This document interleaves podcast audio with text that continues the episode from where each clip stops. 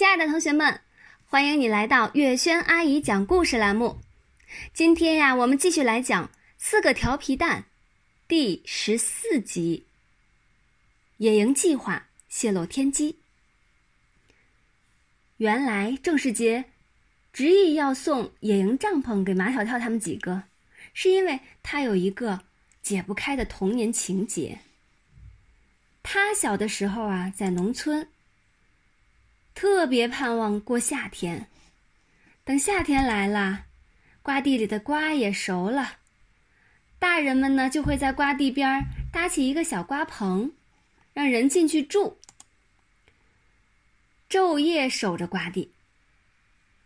郑世杰呀，最喜欢约几个小伙伴挤在瓜棚里睡，没有大人管他们。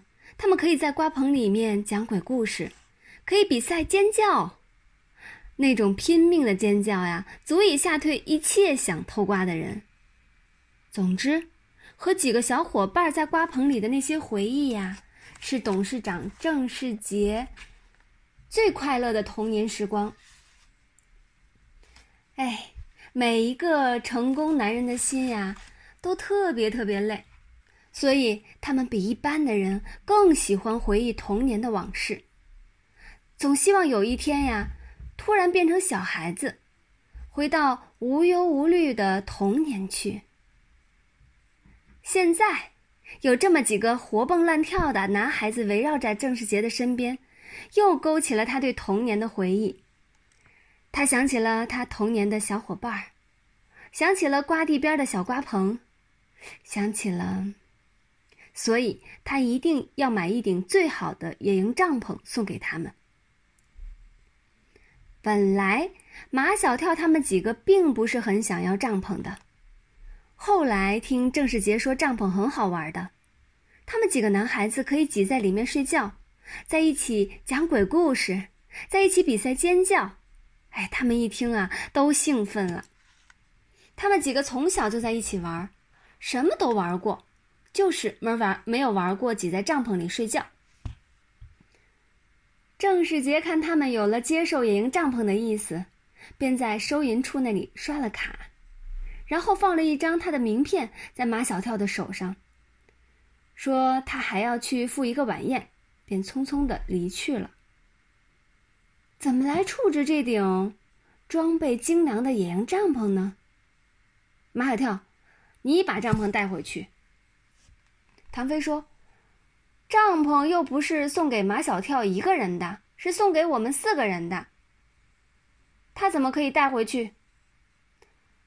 马小跳说：“这帐篷里面有很多配件，干脆分成四份，我们一人带一点回去。”不行，不行，绝对不行！毛超想问题不像他们想的那么简单。如果我们要去野营，绝对不能让大人们知道啊！把这些东西带回家去，不是不打自招吗？毛超毕竟是毛超，就是比他们多几个心眼。那这帐篷怎么办？我们找个地方把它藏起来。抬着帐篷走了几条街，最后又回到遇见郑世杰的地方，那座豪华的仿古厕所。那里有一片小树林，厕所就隐藏在小树林里。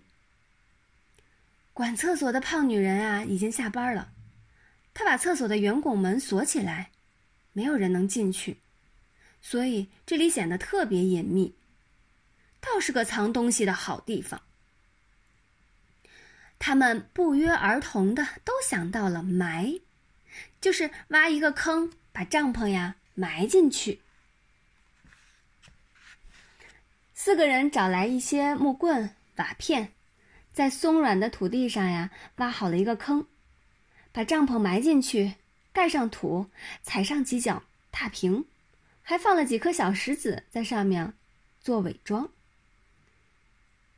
因为守着一个共同的秘密，马小跳他们几个都变得神秘兮兮的，这就引起了马小跳的同桌陆曼曼的高度警惕。他们已经在商量去野营的事情了，比如时间，比如地点，比如带些什么吃的，带些什么玩的，比如怎么才能不让大人知道。马小跳的座位啊，前面就是毛超，后面是唐飞。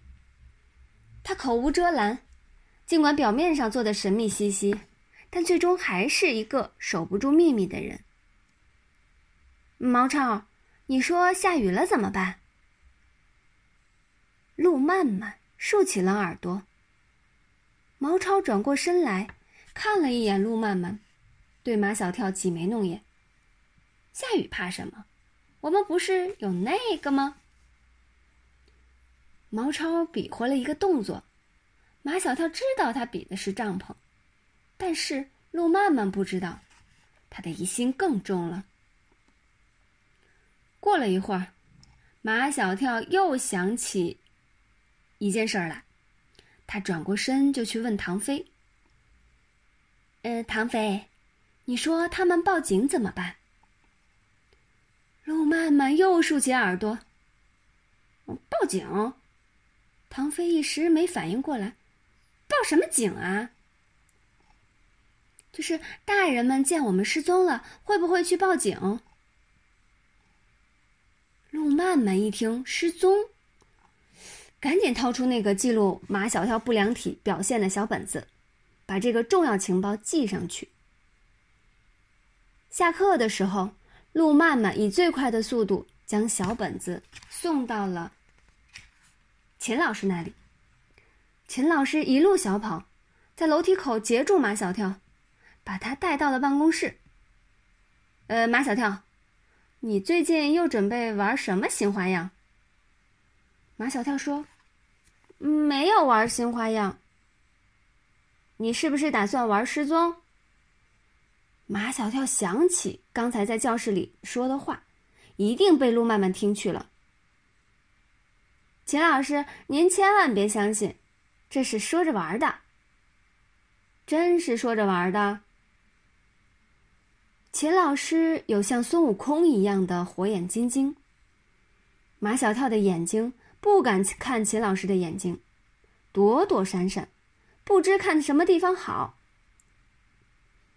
秦老师不再说什么，就盯着马小跳看。马小跳的脚不知怎么站。手不知往哪儿放，反正浑身都被秦老师盯得不自在。幸好上课铃响了，马小跳才回到教室里。马小跳走了以后，秦老师把马小跳刚才说的话反反复复的想了好几遍，觉得马小跳要玩失踪，可能性不是很大。但秦老师是个认真负责、极有经验的老教师。处理事情总是四平八稳的。他马上给马小跳的爸爸打电话，这样他才可以放心。